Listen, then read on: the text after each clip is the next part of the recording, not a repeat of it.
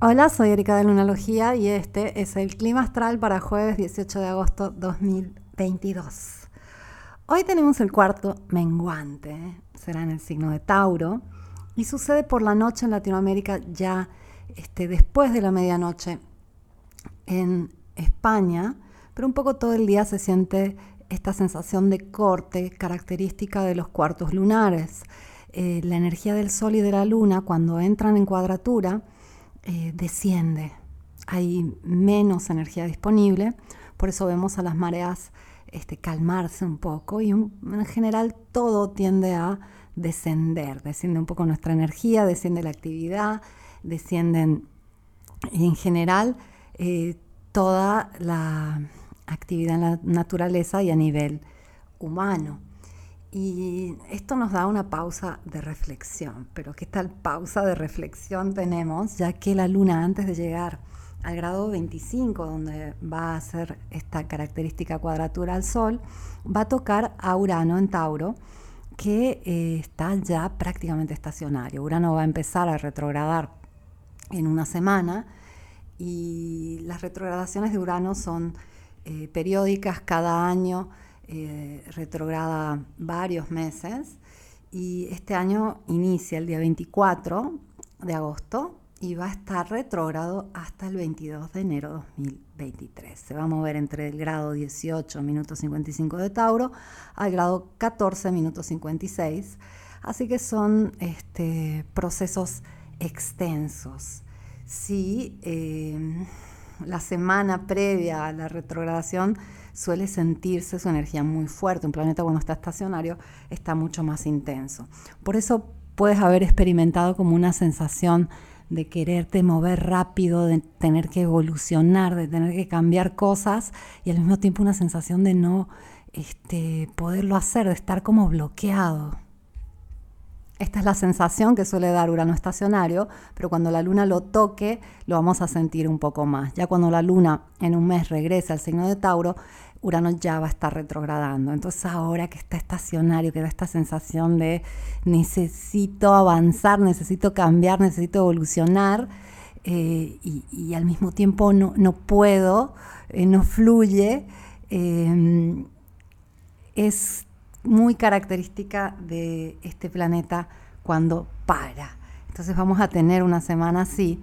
De por sí también el cuarto menguante nos da la opción de hacer una previsión de, lo que sucede eh, en esta fase hasta la luna nueva y eh, teniendo a la luna, Marte, Urano y no Norte en Tauro cuadrando al Sol, a su vez cuadrando a este, Saturno, eh, es como estar enfrente de una pared sabiendo que para poder atravesarla vamos a tener que hacer cambios y lo que hay del otro lado es demasiado importante, pero primero tenemos que entender cómo eh, y ponernos en movimiento para hacerlo. Este es un momento un poco de reflexión y pausa. Eh, por más que sentimos que tenemos que activar, y esto eh, se enfatiza bastante por este trino que hace Venus en Leo a Júpiter en Aries, queremos este, lograrlo. Hay un deseo que quema dentro de nosotros, pero al mismo tiempo hay que eh, hacer cambios para poder llegar ahí donde queremos estar. Y si fuera fácil cambiar, lo haríamos todo el tiempo. Si pudiéramos simplemente decidir eh, cuáles son las rutinas que queremos llevar, nuestros hábitos, eh, hacia dónde queremos evolucionar, eh, y, automáticamente comprometernos y hacerlo, todos estaríamos muy cerca de nuestro potencial, pero sabemos que nos cuesta. ¿Cómo cambiamos? Em, lo primero que tenemos que tener claro es que nos mueve, cuál es el propósito, qué es lo que nos pide cambiar qué es lo que nos pide llegar ahí, a ese lugar tan soñado. Porque cuando tenemos claro eso, muchas cosas eh, cambian por sí mismas. Eh, muchas cosas pueden simplificarse, en el sentido de que em, como crecemos eh, acostumbrados a tener que eh, encontrar validación, estar dentro de, ciertos, este, de ciertas expectativas, etcétera, etcétera. Muchas veces vamos en una dirección errónea. Pensamos que queremos llegar a cierto lugar, pero en realidad lo que nos está impulsando es la culpa, el compromiso con los demás, el necesitar una cierta validación, el escapar de algo que no queremos. Eh, por ejemplo, a veces eh, queremos este, hacer dinero porque tenemos miedo de ser pobres, queremos una relación porque tenemos miedo de estar solos, etcétera, etcétera. Eh, no hay un deseo puro, hay un contradeseo. No quiero tal cosa, entonces voy por tal otra cosa. No quiero estar en Nueva York, entonces voy a ir a París. Pero igual París no me gusta, no es lo que yo busco. Igual yo quiero estar en Río de Janeiro.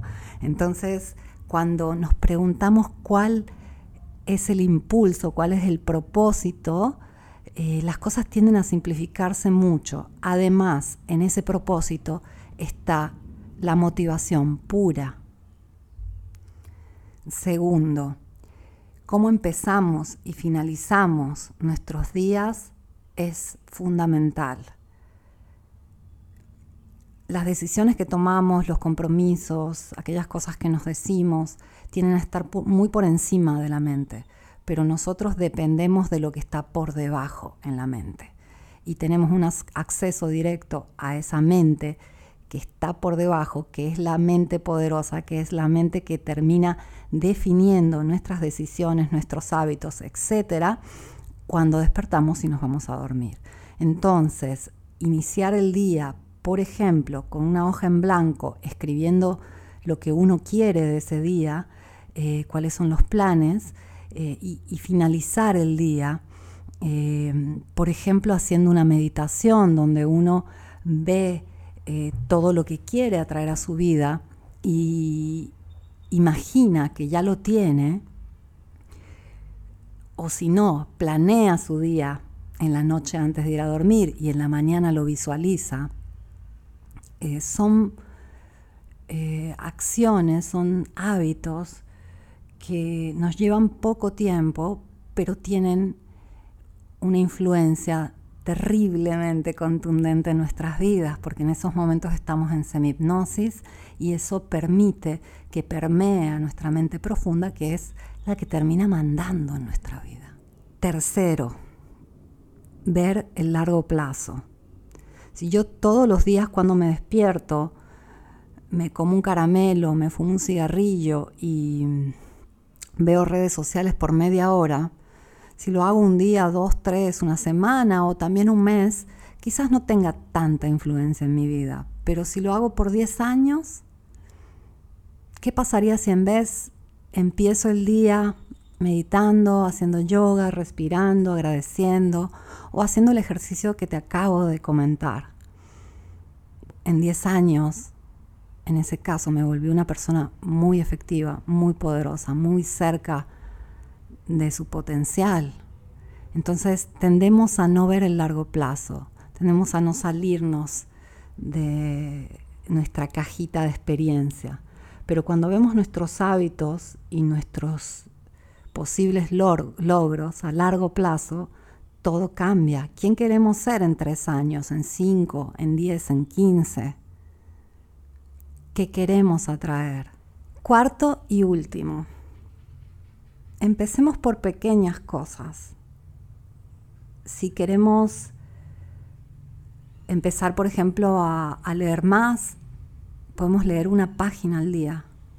Si queremos mejorar nuestros hábitos de salud, podemos empezar por hacer cinco minutos de yoga al día.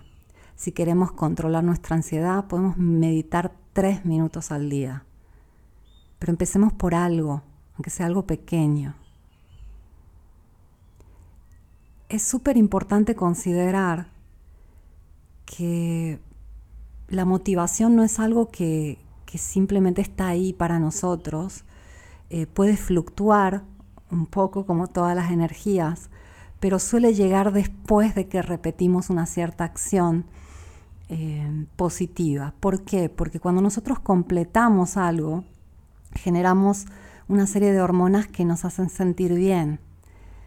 Eh, entonces, cuando empezamos con algún cambio, al comienzo nos cuesta mucho la disciplina y la repetición, pero luego, cuando pasan los días y hay días que igual no tenemos ganas y lo hacemos igual, cuando terminamos, la sensación de satisfacción eh, es una realidad química dentro de tu cuerpo y es algo que te va a llevar a disfrutar cada vez más ese cambio que estás generando.